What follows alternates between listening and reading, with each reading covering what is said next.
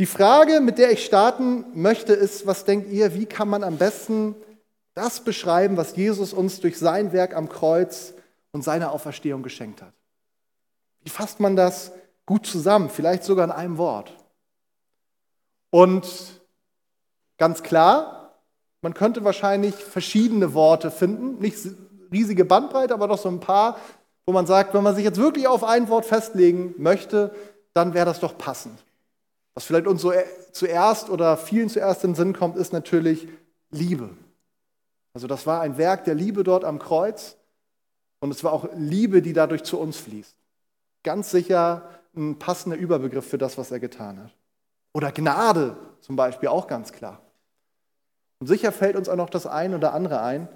Ich denke, ein Wort aber, was das auch wunderbar beschreibt, ist das Wort Freiheit. Und das Spannende ist, dass Jesus sich genau für dieses Wort entschieden hat, als er seinen Dienst begonnen hat, um zusammenzufassen, warum bin ich eigentlich hier und was ist meine Mission. Und wenn wir uns mal so umschauen auf dieser Welt, dann merken wir, dass dieser Begriff von Freiheit und was dahinter steckt, dass das irgendwie so ein Begriff, eine Dimension ist, die irgendwie so ganz tief im menschlichen Herzen Ganze Revolutionen oder Länder sind entstanden dadurch, dass irgendwie ein Volk oder eine Gruppe von Menschen das Empfinden gehabt hat, wir brauchen Freiheit. Und sie haben dann alles dafür getan, um diese Freiheit zu erlangen, haben große Opfer gebracht. Ich glaube, dass das nicht Zufall ist, sondern ich glaube, dass diese Sehnsucht nach Freiheit, das etwas ist, was Gott von Anfang an, als er uns als Menschen geschaffen hat, es ist etwas, was er in unser Herz hineingelegt hat. Und überall da, wo das so herausbricht, glaube ich, dass das, ganz egal, ob das Menschen sind, die Gott kennen oder nicht, dass wir ein Stück weit da so diese Schöpferkraft, den Odem Gottes, der in uns Menschen ist, den er uns ja eingegeben hat, dass er dort sichtbar wird. Und trotzdem wissen wir natürlich, dass das Verständnis, was Freiheit jetzt bedeutet, natürlich sehr unterschiedlich in dieser Welt ist. Da könnte man jetzt einen ganzen Vortrag darüber machen, das will ich gar nicht machen, aber was bedeutet Freiheit? Je nach Land ist das schon unterschiedlich. Wenn wir in die USA gehen, ganz vielen ist wichtig, Freiheit, ganz vorne ran, dass ich das Recht habe, eine Waffe zu besitzen. Nicht unbedingt das wahrscheinlich, was Jesus im Blick hat, wenn er über Freiheit gesprochen hat. Wo sind denn auch die Grenzen zur Zügellosigkeit, wenn wir über Freiheit sprechen? Also was ist frei und was ist dann schon zügellos? Wo endet meine Freiheit, weil sie den anderen unfrei macht? Alles wichtige Fragen, haben wir heute aber keine Zeit, da richtig tief einzusteigen.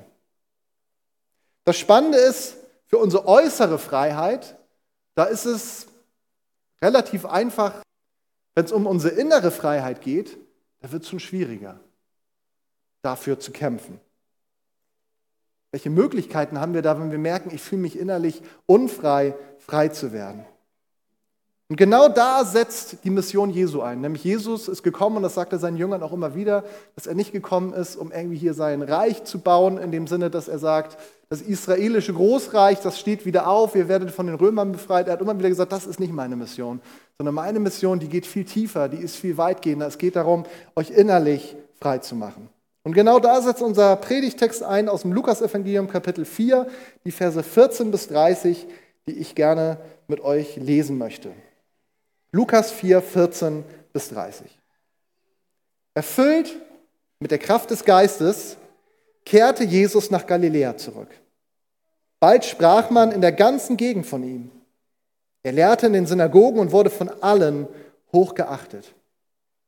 So kam Jesus auch nach Nazareth, wo er aufgewachsen war. Am Sabbat ging er, wie er es gewohnt war, in die Synagoge. Er stand auf, um aus der Schrift vorzulesen. Und man reichte ihm die Buchrolle des Propheten Jesaja.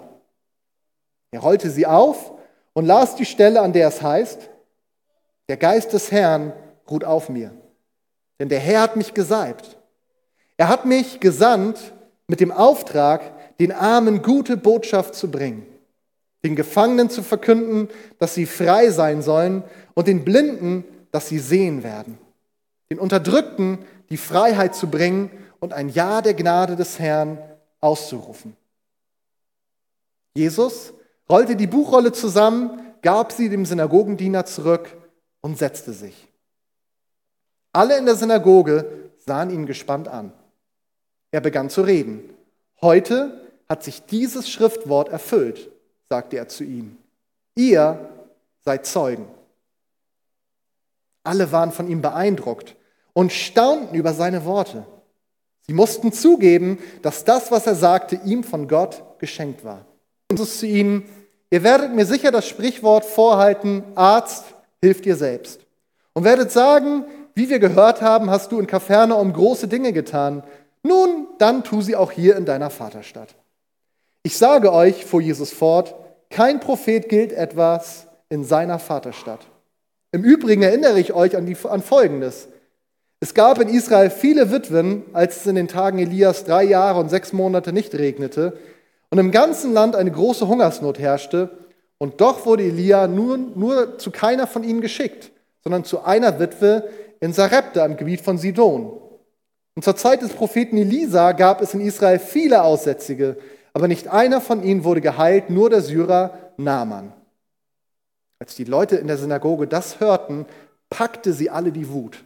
Sie sprangen auf, zerrten Jesus zur Stadt hinaus und führten ihn an einen Abhang des Hügels, auf dem ihre Stadt erbaut war.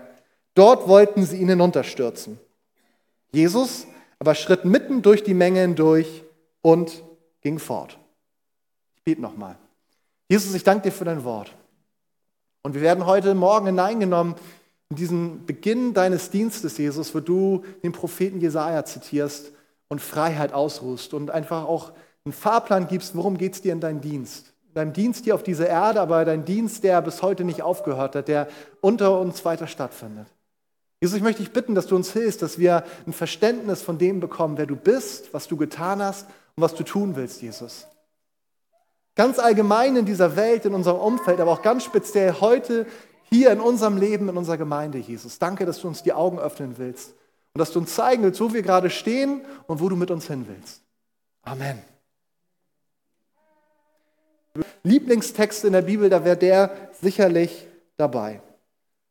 Da ist ja unglaublich viel, was dort passiert, unglaublich stark, was Jesus auch dort verkündigt.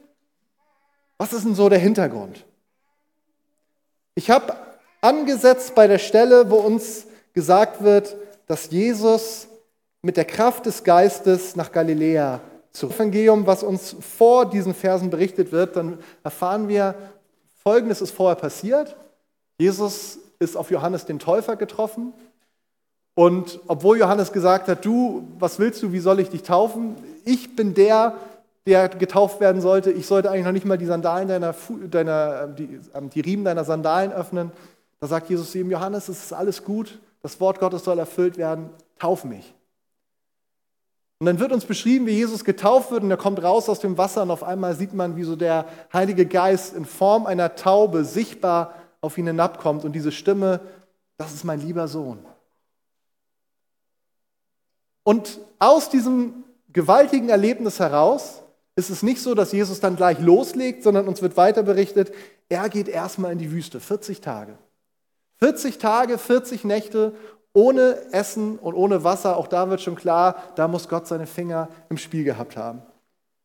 Aber das allein ist nicht Herausforderung genug. Uns wird auch berichtet, Jesus trifft in dieser Wüste auf Satan, den Teufel, der versucht, ihn auf seine Seite zu ziehen, der ihnen so verlockende Angebote macht. Und Jesus ist wirklich am Ring. Das sind so Sachen, wo man sagen könnte, oh, da könnte es einen schon in den Fingerspitzen kitzeln. Auf verschiedene Art und Weise versucht er, Jesus zu packen. Aber er schafft es nicht. Jesus wendet immer wieder das Wort Gottes entgegen und am Ende muss der Teufel gehen und Jesus kommt aus der Wüste wieder heraus. Und das ist genau der Punkt, wo eben dieser Text einsetzt. Jesus kommt raus, er geht, wird gesagt, mit der Kraft des Heiligen Geistes in die Wüste hinein und kommt aus dieser Wüstenläuterungszeit wieder raus, auch in der Kraft des Heiligen Geistes.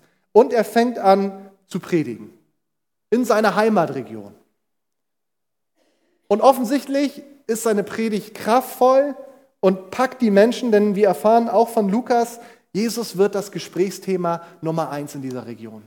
Die Leute kommen zusammen überall da, wo er ist, weil sie hören wollen, was hat Jesus zu sagen. Da geht es noch gar nicht nur so groß um Wunder, sondern einfach diese Botschaft, die ist so kraftvoll. Er wird hoch geachtet, wird uns gesagt.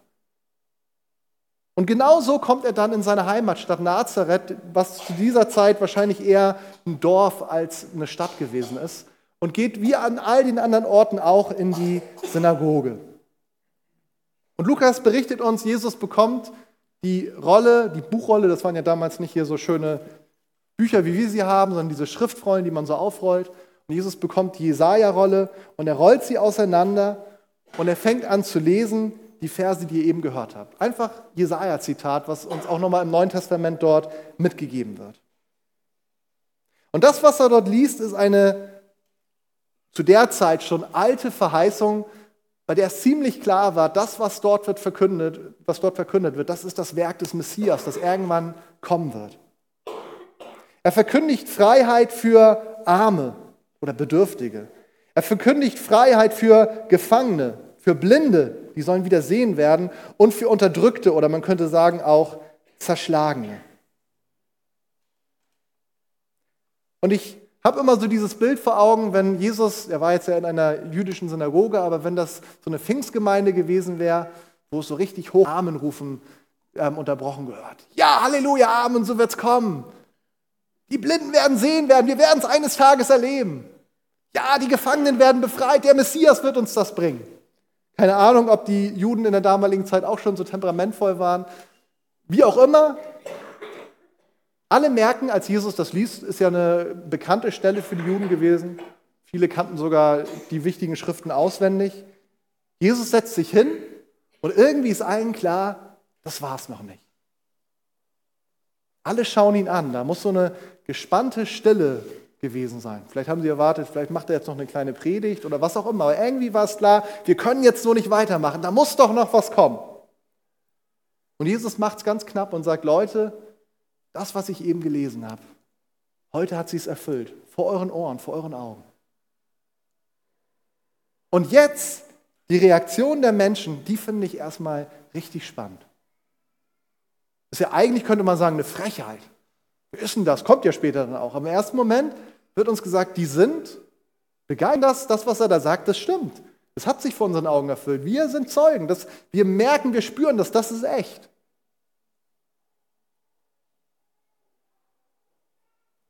Und wir sehen nach diesen Ereignissen, dass es auch wirklich so gewesen ist. Jesus, der macht nicht nur irgendwie große Worte, sondern das ganze Neue Testament auch als er dann in den Himmel gegangen ist und dann sein Dienst weitergeführt wird in seinem Namen, ist genau dieses Programm. Freiheit. Arme, und da geht es jetzt nicht nur um Arme, von, die nicht äh, irgendwelchen Besitz haben, sondern noch im viel übertragenen Sinne, also Menschen mit Bedürfnissen. Die erleben, mein Bedürfnis wird gestillt. Welches Bedürfnis auch immer gewesen sein mag. Nach Annahme, nach stillt Jesus. Allein durch die Kraft seines Wortes oft. Es wird deutlich, Gefangene werden frei. Manchmal im wahrsten Sinne des Wortes. Petrus erlebt das. Paulus erlebt das und andere. Und noch viel häufiger Menschen, die innerlich gebunden sind an Sünde, an Süchte, an Besessenheiten. Sie werden frei. Blinde werden sehend, ja. Viele Blinde. Ein ganz häufiges Zeugnis im Neuen Testament, dass Menschen, die wirklich blind sind, sehend werden. Aber noch viel mehr Menschen, die geistlich keinen Durchblick haben, ihnen wird auf einmal die Augen geöffnet. Und Unterdrückte und Zerschlagene, warum auch immer, erleben, sie werden frei. Und das Geniale ist, dass diese Botschaft Jesu, die gilt nicht nur fürs Neue Testament, die gilt nicht nur für die Zeit danach, sondern sie ist nach wie vor heute genauso aktuell. Für draußen, für die, die Menschen, die ihn noch nicht kennen, aber es fängt auch an in seiner Gemeinde. Und wenn wir mal ganz ehrlich sind, dann merken wir, wir haben viele Bedürfnisse in unserer Gemeinde. Es gibt viele, viel Not in seiner Gemeinde. Weltweit. Und wir dürfen uns fragen, wo merke ich, dass ich arm bin? Wo bin ich bedürftig? Auch wenn ich Jesus schon kenne, auch wenn ich weiß, ich werde die Ewigkeit mit ihm verbringen, ich habe diese Heilsgewissheit, aber trotzdem merke ich, da brauche ich doch noch mehr Freiheit, die er mir schenken will. Gibt es noch Dinge, die dich gefangen nehmen, auch wenn du ein Kind Gottes bist? Wo gibt es vielleicht bei dir innere Ketten? Wo ist Furcht? Wo ist Krankheit? Wo bist du blind, was dich selbst betrifft, was andere betrifft, was Gott betrifft? Blind die Wahrheit zu erkennen. Wo fühlst du dich niedergedrückt und fühlst dich zerschlagen? All diese Bedürfnisse, man könnte jetzt ja ganz viele Beispiele im Detail bringen, Jesus setzt all diesen Bedürfnissen in seiner Gemeinde und auch in der Welt, er setzt ihnen ein Wort entgegen und das ist Freiheit. Du sollst frei sein, ist seine Botschaft, ganz persönlich. Ihr sollt frei sein an euch, aber er steht auch dir persönlich heute gegenüber und sagt, du sollst frei sein. Das ist deine Bestimmung, das will ich für dein Leben. Und das will ich für die Menschen um dich herum, in deiner Familie, an deinem Arbeitsplatz, in deiner Nachbarschaft, für die Menschen hier in dieser Stadt. Und wisst ihr, manchmal blende ich das aus, aber oft habe ich es doch irgendwie so sehr stark vor Augen, so wie unser Gebäude, wo wir uns aktuell treffen, liegt. Das ist ja ganz ähnlich wie in der Schweffelstraße damals. Wir sind so umgeben von Menschen, die hier wohnen und feiern unseren Gottesdienst. Und ein absolut überwiegender Anteil dieser Menschen, die um uns herum wohnen, die während wir Gottesdienst feiern, die kennen Jesus nicht. Die haben doch nicht mal eine Ahnung davon, dass Freiheit überhaupt möglich wäre. Und es fängt damit an, dass wir uns bewusst machen, da gibt es eine Not in unserer Stadt, wir haben einen Auftrag. Diese Freiheit, die ist für uns, da dürfen wir drin wachsen, das wollen wir greifen und wir merken, da haben wir noch Mangel bei uns in unserer Gemeinde, da fängt es an. Aber unsere Mission ist nicht, dass wir sagen, erstmal muss bei uns alles super sein und dann darf es auch nach draußen gehen, sondern das darf Hand in Hand gehen. und trotzdem sind sie auch unterwegs und geben das weiter, was sie empfangen haben. Jesus stellt klar, dass all das nicht nur eine schöne Verheißung ist, sondern dass sie sich mit ihm erfüllt hat und bis heute weiter erfüllt. Und ich glaube, wenn wir das so hören, Freiheit, ich glaube, wir sind alle dabei. Vielleicht der eine enthusiastischer, der andere vielleicht nicht mehr ganz so, weil er sagt, oh Gideon, ich höre das nicht zum ersten Mal. Schau dir mal mein Leben an. Wie lange bete ich? Wie viele habe ich schon beten lassen? Aber es gibt dieses und jenes in meinem Leben und die Freiheit kommt einfach nicht. Und das ist hart. Und trotzdem stehe ich heute Morgen hier und sage, das ist das Wort Jesu. Ich glaube trotzdem, dass er für dich, was es auch immer speziell bei dir sein mag oder was du in deinem Umfeld vor Augen hast, dass er für dich Freiheit hat. Nicht, weil wir so toll sind, nicht, weil wir das so gut hinkriegen oder weil wir besonders ähm, alles richtig gemacht haben, sondern weil er voller Gnade und Liebe für uns ist. Und das seine Mission ist. Das Herausfordernde ist, wenn wir diese Botschaft Jesu hören, diese erste Reaktion, die kennen wir, dass wir sagen, ja, das ist toll, das wollen wir erleben, das klingt so gut. Aber die zweite Reaktion, ich glaube, die kennen wir auch. Nämlich erst ist da diese große Begeisterung und dann kommt der Zweifel. Bei den Zuhörern dort in Nazareth in Form von dieser Frage, also sagt man, das klingt doch alles echt gut. Wir haben eigentlich auch das Empfinden, dass das wirklich Wahrheit ist, was wir hier gerade hören. Aber ist das nicht der Sohn von Josef? Ist das nicht dieser Sohn von diesem Zimmermann? Und sag mal, wie war das eigentlich mit seiner Mutter damals? Da gibt es doch diese Geschichte. War die nicht schwanger, bevor die überhaupt verheiratet waren? Und auf einmal kommt dieses Erleben, Gott tut hier was Großes in unserer Mitte, da kommt dieser Zweifel rein. In diesem Fall sieht er so aus, der kann aber auch ganz anders aussehen. Und ganz schnell, also ist er wirklich erschreckend, ist das, was Gott da an Bewegung schenkt, zerstört. Ein Satz, der alles zerstört. Gott gibt eine große Verheißung, er tut etwas Großes in unserer Mitte, er berührt unser Herz, wir staunen, wir sind begeistert, wir stimmen dem zu und auf einmal kommt der Zweifel und alles dreht sich in uns und aus welchem Grund auch immer sagen wir, nee, das kann nicht sein.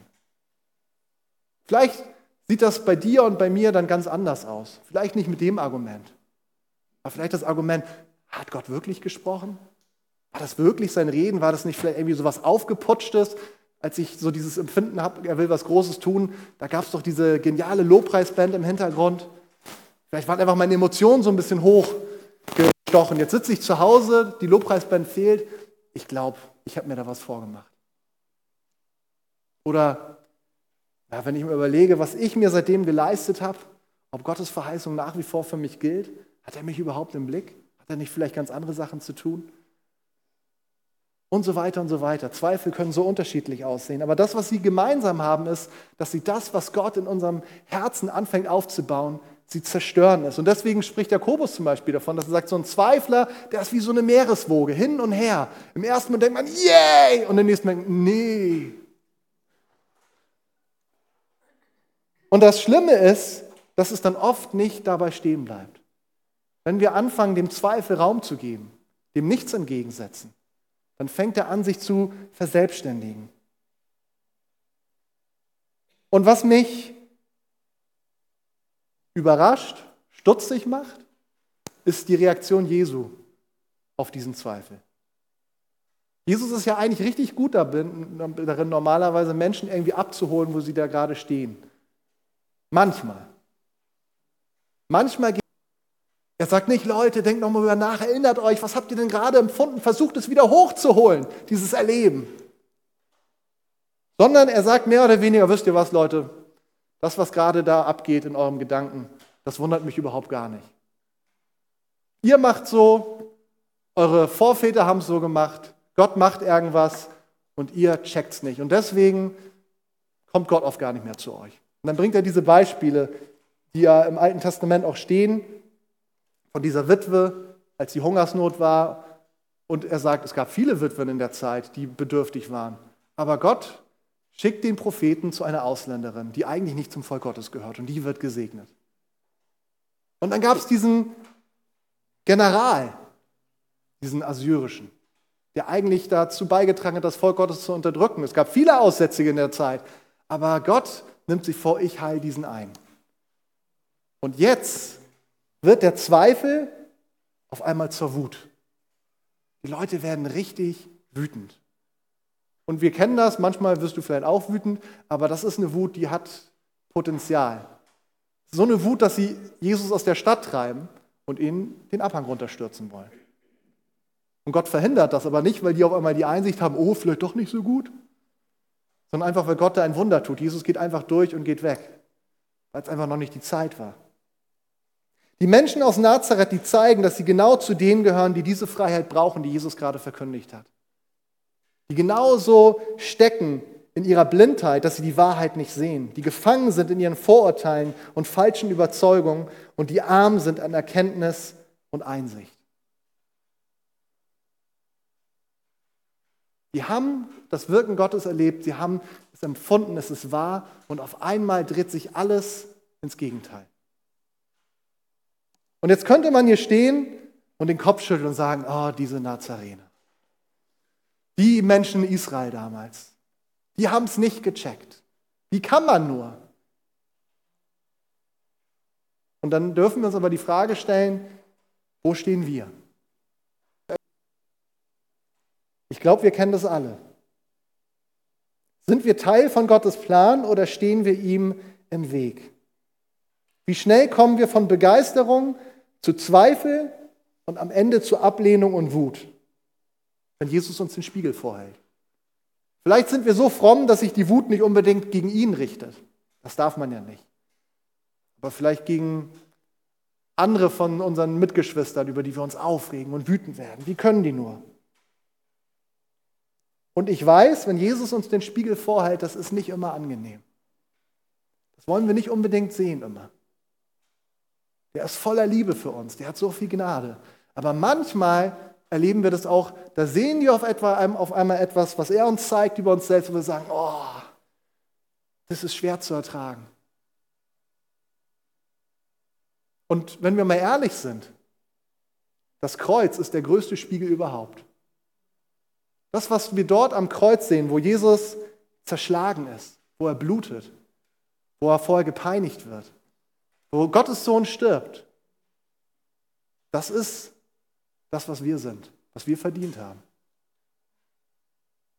Und das ist schwer auszuhalten.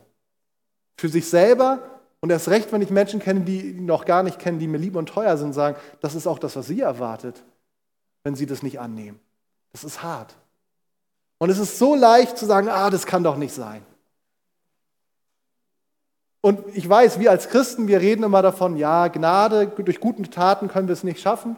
Und trotzdem sind wir doch so leicht dabei, so diesen Weg der Gnade zu verlieren. Aus den Augen zu verlieren, dass Jesus ist, der es tut. An der Mission Jesu hat sich bis heute nichts verändert. Er möchte, dass du frei bist. Und wenn du sagst, ich erlebe in meinem Leben diese Freiheit, da fehlt mir noch was, dann sage ich dir, er ist noch nicht fertig mit dir. Er möchte, dass du seine Freiheit verkündigst und sie Menschen zusprichst. Doch dazu brauchen wir das, dass wir, dafür müssen wir zulassen, dass er uns den Spiegel vorhält und ein Stück weit ertragen, was wir daran sehen. Und das Geniale bei Jesus ist, er bleibt ja nicht dabei und sagt, so sieht's aus in deinem Herzen, so sieht's aus in deinem Leben, da ist dein Mangel, da ist dein blinder Fleck. Sondern wenn wir das zulassen, dann kommt ja der nächste Schritt, dass Jesus sagt, jetzt gemeinsam, ich führe dich in die Freiheit, ich reinige dich durch mein Blut. Das ist der nächste Schritt. Aber das kostet manchmal Überwindung, das zuzulassen. Lassen wir Jesus daran, wo es richtig weh tut, in dem Glauben, dass er uns nicht bloßstellen wird, sondern dass er behutsam und liebevoll mit uns sein wird. Trauen wir ihm zu, wenn wir Unfreiheit um uns herum wahrnehmen, trauen wir ihm zu, dass er Freiheit schenken kann. Und ich bin ganz ehrlich, ich habe immer mal wieder Menschen mit Menschen zu tun, wo ich mich dann überführt führe von Gott, wo ich denke, wo ich menschlich merke, dass ich denke, ja, was kann da noch möglich sein? Und wo ich merke, ich vergesse, was Gott tun kann.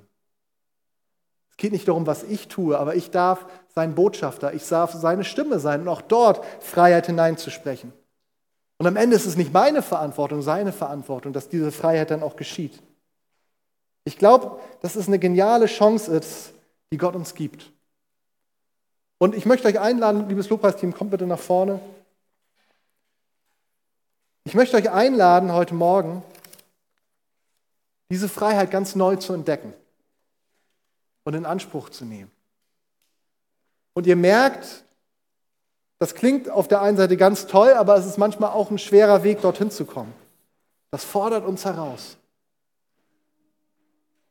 Und ich glaube, dass Jesus heute Morgen jeden einzelnen von uns die Frage stellt,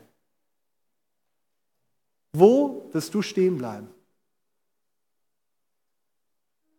Bleibst du beim Zweifel und dann geht das alles wieder so nach unten und dann kommt irgendwann die Begeisterung wieder der Zweifel?